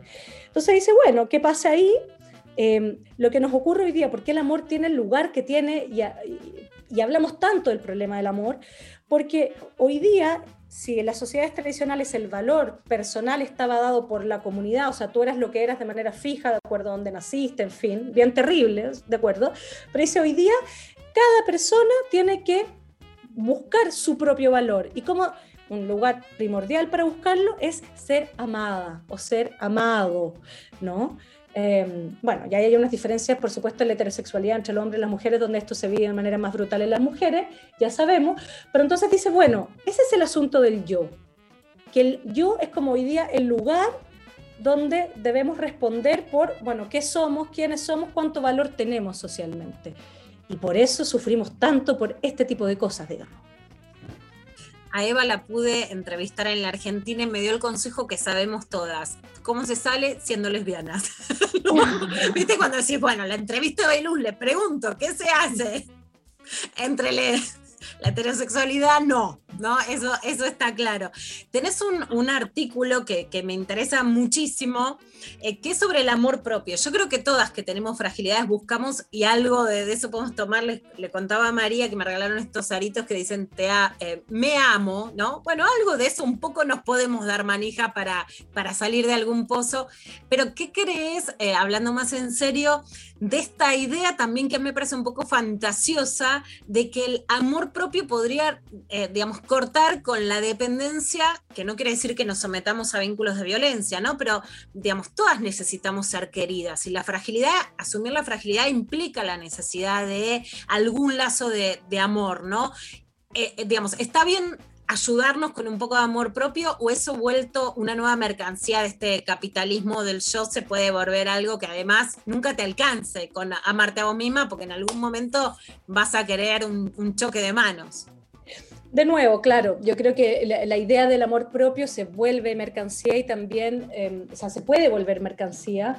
Y también una cosa como esta especie de solipsismo, así como si el amor propio fuera una cosa como eh, suelta todo, como decías tú por ahí. No, no sueltes nada. Eh, suelta todo. eh, un poco como, bueno, es, es la necesidad de defenderse de esta fragilidad. O sea, tiene que ver con eso y es entendible que eso exista. Ahora, claro, el concepto se mercantiliza eh, y entonces tampoco resuelve nada más allá del, del, discurso, ¿no? Y que además uno podría pensar, bueno, esta idea del amor propio, hasta qué punto le hace el juego también al capitalismo en el sentido de que todo bien, entonces sé tú feliz tú con tus objetos y con tu, tú, mismo, tú misma tratándote como un objeto, digamos. Yo pensaba, cuando tú te, cuando, cuando, si yo me relaciono a mí misma desde el amor propio, es paradójico, suelo ser muy cruel conmigo misma. Digo, ya, me tengo que amar, pero en realidad no me voy a amar así, me voy a amar en la medida en que yo sea mejor y no sé qué. Por el contrario, cuando pienso, cuando yo estoy enferma o tengo mucho miedo a morir, por ejemplo, me arrodillo frente a mi cuerpo. Es decir, siento una distancia respecto de mí, donde hay una especie de compasión. No sé si me explico, que es otra lógica. Y yo creo que ahí hay algo clave a propósito de esto que decía la ética de la compasión versus la moral de la crueldad, eh, porque el amor propio puede ser una nueva moral de la crueldad, un nuevo sistema para definir las cosas. Mientras que la ética de la compasión me parece que es una distancia, un cierto respeto a lo otro, incluso lo otro pensado como yo misma, eh, que genera otro trato y otra, y otra manera de mirar otro amor. Hay un libro que, que, bueno, aludo al tema del suicidio porque estoy escribiendo sobre eso, ¿eh? Pero hay un libro de William Styron que se llama eh, La invisible oscuridad, donde él habla sobre su crisis depresiva gigantesca que tuvo. Y, en, y hay una escena donde él cuenta cuando ya está decidido a quitarse la vida y dice que entonces se fue a acostar y prende la tele y escucha una canción que le recuerda algo y después de meses de estar aletargado, recuerda su vida de otra manera, digamos, con, siente algo. Y bueno, él ahí despierta a, a, a, su esposa y se lleva al hospital. Y él dice, bueno, que él cree que la distancia que le dio al hospital lo mejoró, no los tratamientos, no, lo, no los fármacos, ni nada, ni, ni, las terapias. Pero yo creo que el desplazamiento es ético, justo antes de irse al hospital, cuando él rememora y dice, bueno, tengo estos recuerdos de mi vida, mi, mi, mis personas, mi escritura. Y él dice esto, esta es la frase clave que quiero traer acá. Dice, eh, no es que entonces no pueda quitarme la vida porque por todo lo que voy a perder o voy a dejar, sino que dice, no tengo ningún derecho a infringirle eso, ni a mis personas, ni a mis recuerdos. ¿Cuál es ese desplazamiento ético? Esa es la distancia consigo mismo. ¿Sabes qué dice? Mi vida no me pertenece. Por eso no existe el amor propio, digamos, nunca es propio el amor. Hay algo en mi vida que también le pertenece a mis recuerdos, que le pertenece a mis personas, y no puedo hacerles eso. La responsabilidad a mí me parece que lo salva. Entonces, digo esto no como fórmula, sino como otras formas de cómo pensar este problema del amor propio, quizás hasta qué punto hay algo de la distancia, hay algo de la responsabilidad y entender que entiendo que si uno dice esta consigna en una marcha feminista tiene sentido, el cuerpo es mío y hago lo que quiero, ¿no? A propósito del aborto. Pero si lo pensamos desde el punto de vista filosófico, el cuerpo no nos pertenece ni la vida ni, ni nada. Y creo que esa posición genera una, de nuevo, una compasión y un cuidado también hacia nosotros mismos. Bueno, Constanza, súper interesante para pensarnos, interpelarnos, cuidarnos y, seguir marchando para adelante, ¿no? Porque lo interesante es también usar las consignas para conseguir derechos cuando los conseguimos, ir por más y poder pensarnos mientras, mientras marchamos, ¿no? Que son los dos procesos simultáneos. El libro es de Constanza Michelson, Capitalismo del Yo, Ciudades sin Deseo, editado por Paidós en Argentina. Una entrevista del carajo, como dijiste, María. Muchísimas gracias. Muchas gracias, Luciana, de verte y de conocerte a ti, María. Espero que nos encontremos pronto en algún. acá o allá. Totalmente. Un placer, Constanza. Muchas gracias. Eh, nos vamos a la pausa escuchándola a Nati Peluso haciendo más diosa. Ah, mi favorito.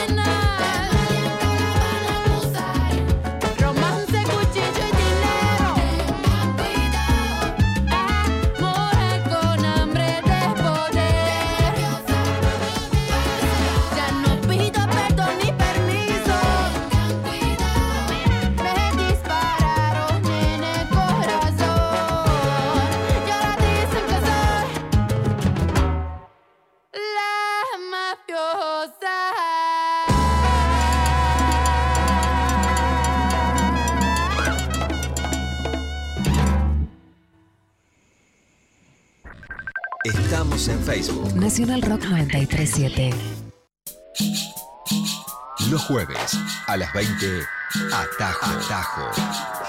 Albina Cabrera te invita a recorrer lo más fresco de la música alternativa iberoamericana. Jueves, 20 a 21, Atajo.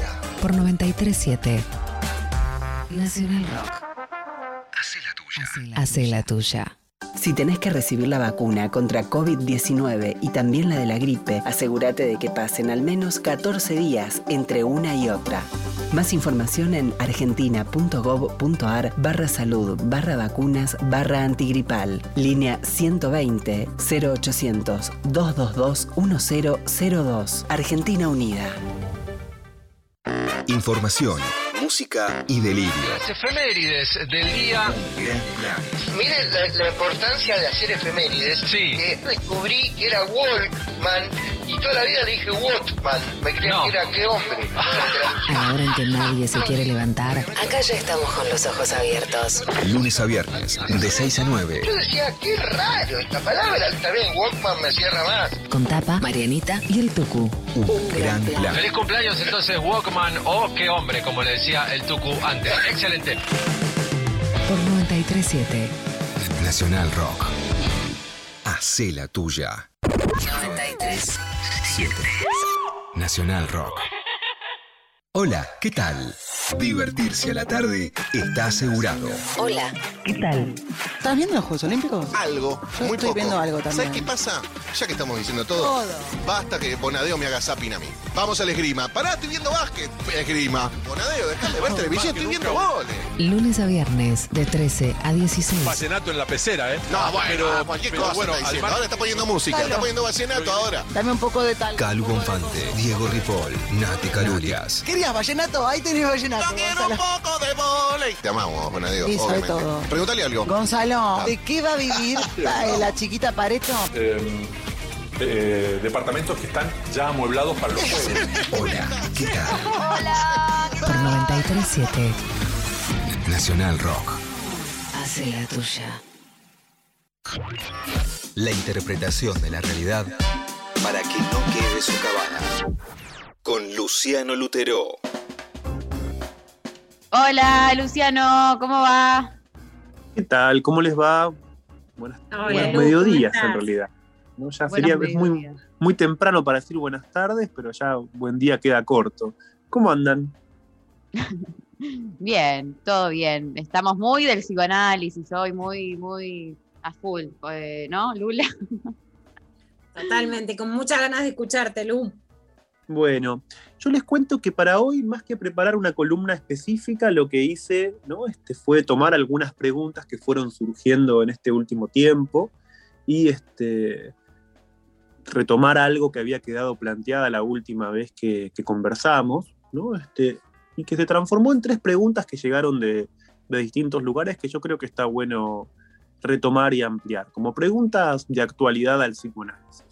¿No? La primera de ellas, ¿no? Es alguien me preguntaba por qué los psicoanalistas hablamos tanto de masculino y femenino, ¿no? Que si eso no, no hace del psicoanálisis una, una práctica binaria, ¿no? Y yo creo que ahí hay que poder plantear algunas distinciones que, que para mí son importantes, sobre todo porque cuando hablamos de este tipo de cuestiones, muchas veces lo hablamos desde el punto de vista del sentido común, y nos olvidamos del sentido técnico que tienen las palabras. Una posición binaria no es una posición en la que hay dos términos. Una posición binaria es una posición en la que un término es lo contrario del otro término. Quiero decir, una posición es binaria no si habla de masculino y femenino. Una posición es binaria si supone que todo lo que no es masculino es femenino, si supone que todo lo que no es femenino es masculino. Esto es, supone una relación particular entre los dos términos, que hace que esos dos términos sean exclusivos y excluyentes.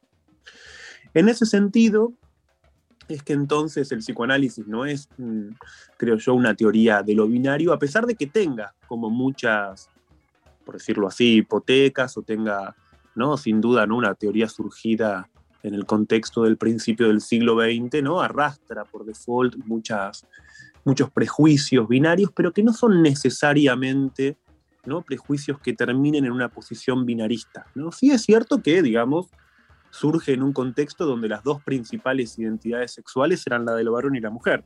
En todo caso, la Sí. pregunta contemporánea es cómo pensar un psicoanálisis abierto, ¿no? digamos, a la diversidad de, de identidades sexuales, pero donde ¿no? lo binario no significa ¿no? Este, que cada vez que los psicoanalistas decimos varón, mujer, estamos pensando ¿no? este, en términos de lo que es una, en sentido estricto, una, una posición binaria. Y eso lleva a otro tema, otra pregunta que surgió en este tiempo, ¿no? en estos días, ¿no? respecto de la relación entre el psicoanálisis y lo heteronormativo, ¿no? donde también ahí es preciso hacer algunas distinciones, ¿no? porque muchas veces tomamos la palabra heteronormatividad ¿no? en un sentido también muy general, de sentido común, creyendo que heteronormativo es sinónimo de heterosexual. ¿no? Y son dos cosas completamente distintas. ¿no? Este, la heteronorma o hacer de lo hetero una norma tiene una función prescriptiva. ¿no? Le da a la, heterosexualidad una función prescriptiva, ¿no? en el sentido de que hace del encuentro heterosexual el modelo de todas las relaciones. Pero eso no le quita en absoluto a la heterosexualidad ¿no? su particularidad ni su especificidad. De hecho, creo que justamente, ¿no? este, para quien me preguntó si, si el psicoanálisis era heteronormativo o si tal vez el psicoanálisis de Freud era heteronormativo y más bien habría hoy en día la intención de un psicoanálisis no heteronormativo, yo creo que en ese sentido no habría que, que olvidarse de que en el centro del descubrimiento de Freud está la idea de que la sexualidad acarrea síntomas. Entonces, está muy lejos de poder ser heteronormativa una práctica que lo que descubre es que, por decirlo así, incluso entre el hombre y la mujer siempre hay algo que no anda.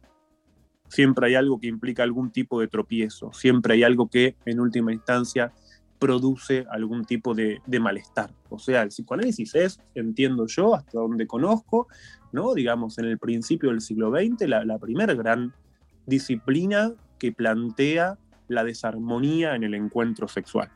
O sea, que no piensa en términos ni de naturalidad ni de complemento sexual.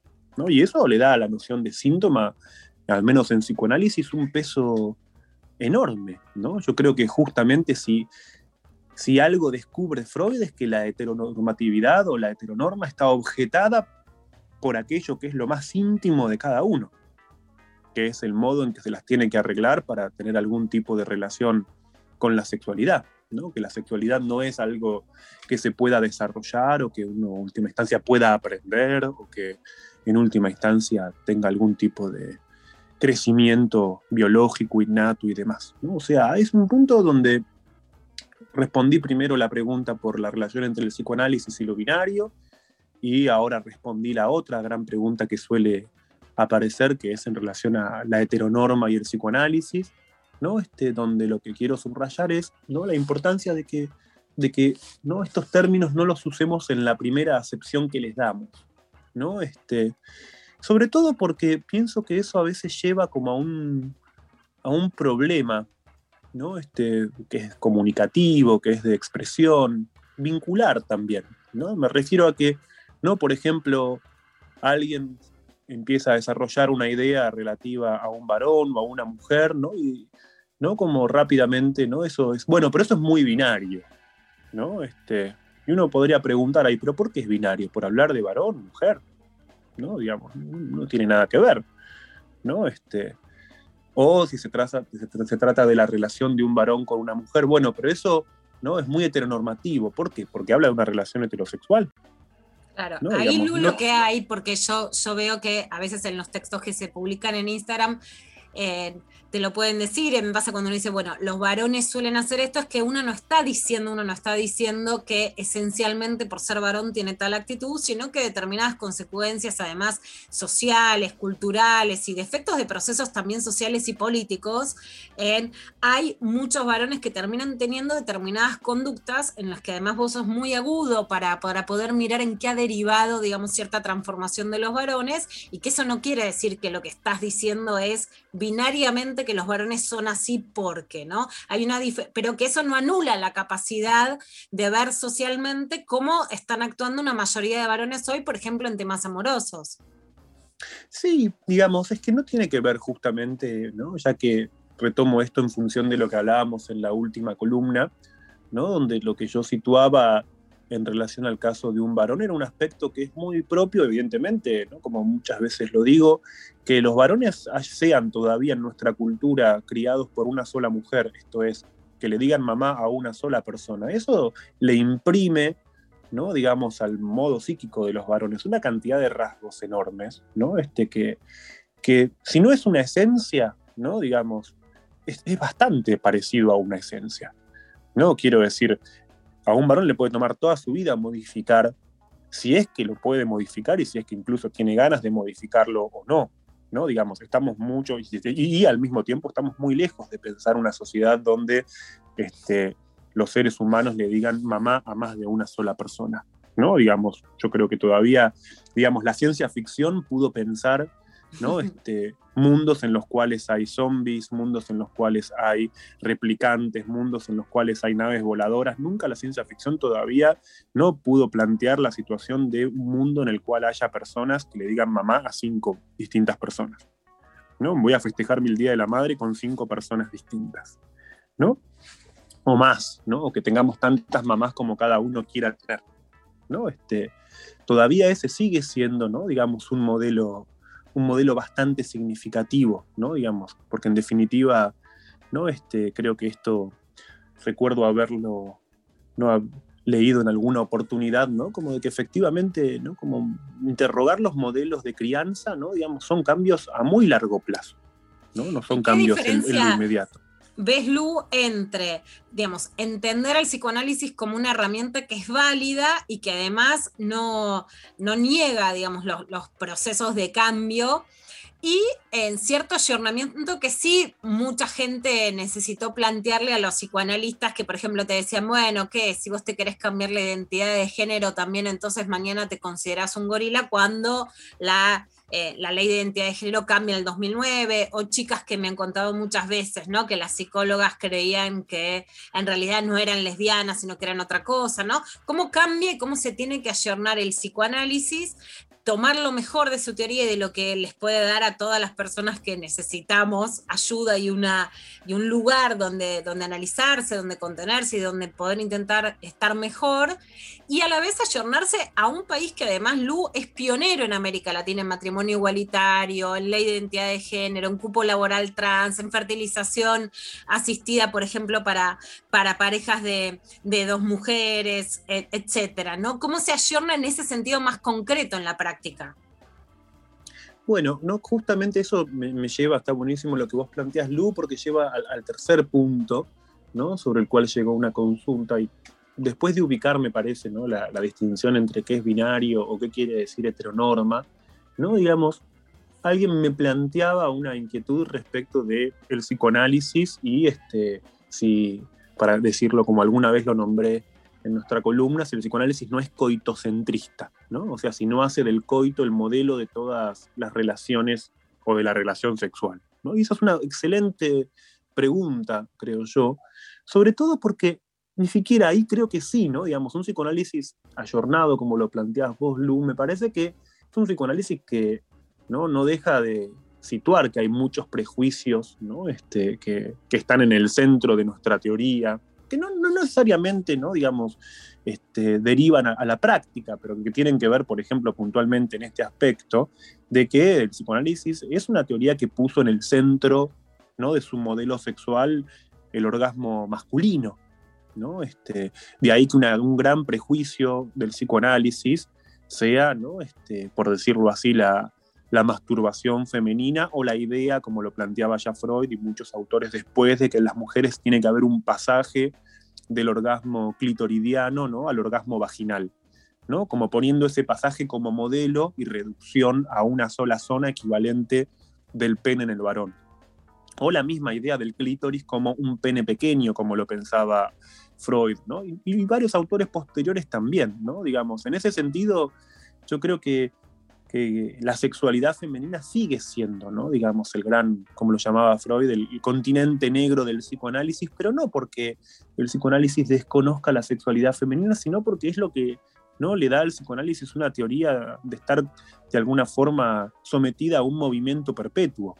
Cuando el psicoanálisis se detiene, se, se estanca, ¿no? Este, y al mismo tiempo, donde el psicoanálisis se estanca, corre el riesgo, ¿no? De producir ahora sí, ya lo heteronormativo es menor en relación a lo que venimos diciendo, pero sí producir prescripciones o plantear ciertos estilos de vida, ¿no? Fundamentalmente en relación a, a esto que decía recién de la sexualidad femenina, pensemos que, por ejemplo, ¿no? una discípula de Freud, que se llamaba Marie Bonaparte, ¿no? que era, en realidad era una mujer de alta alcurnia francesa, ¿no? digamos, sugestionada por estas ideas de tener que producir un pasaje del clítoris a la vagina, llegó a hacerse operaciones para acercar ambas zonas de su cuerpo, ¿no? operaciones que siempre fueron infructuosas, ¿no? este, en fin, que nunca le depararon demasiado, demasiada satisfacción, pero ahí sí creo que eso está bueno para que cada psicoanalista en particular pueda pensar de qué manera siempre sus postulados teóricos que surgen de descripciones a vuelta de página se pueden volver indicaciones morales acerca de cómo hay que vivir o qué es lo que se espera